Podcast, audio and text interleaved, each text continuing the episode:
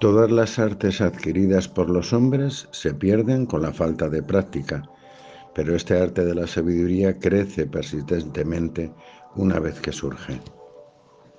Igual que un ornamento alrededor del cuello se considera perdido cuando se olvida y se recobra cuando se comprende el error, así también el ser se alcanza cuando la ilusión se elimina por las palabras del gurú.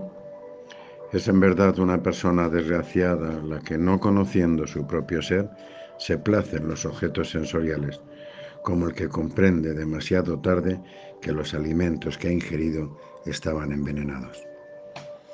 Ese hombre perverso que, tras saber que los objetos mundanos son engañosos, todavía piensa en ellos, es un asno, no un hombre. Hasta el más ligero pensamiento sumerge al hombre en el pesar. Cuando está vacío de todos los pensamientos, goza de una beatitud imperecedera. Igual que experimentamos la ilusión de cientos de años en un sueño que dura una hora, así también experimentamos la broma de Maya en nuestro estado despierto. Feliz el hombre cuya mente en su interior es fría y libre de apego y el odio, que contempla este mundo como un mero espectador. Aquel que ha comprendido bien cómo abandonar todas las ideas de aceptación y rechazo y que ha realizado la conciencia que se halla dentro del corazón más interno, la vida de aquel es ilustre. A la disolución del cuerpo, solo el éter, la conciencia, limitado por el corazón, deja de existir. La gente lamenta innecesariamente que el ser se extinga. Cuando las vasijas, etcétera, se rompen, el espacio de su interior deviene ilimitado.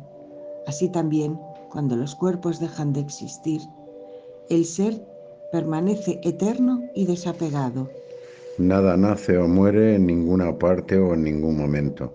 Es solo Brahman que aparece ilusoriamente bajo la forma del mundo. El ser es más extenso que el espacio.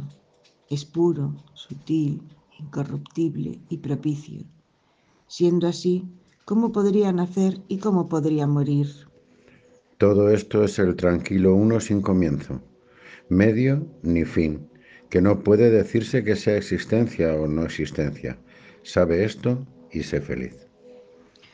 Oh Rama, es en verdad más noble vagar mendigando por las calles de los parias con un cuenco de arcilla en la mano que vivir una vida impregnada de ignorancia. Ni la enfermedad, ni el veneno, ni la adversidad, ni ninguna otra cosa del mundo causa más sufrimiento a los hombres que la estupidez engendrada en sus cuerpos.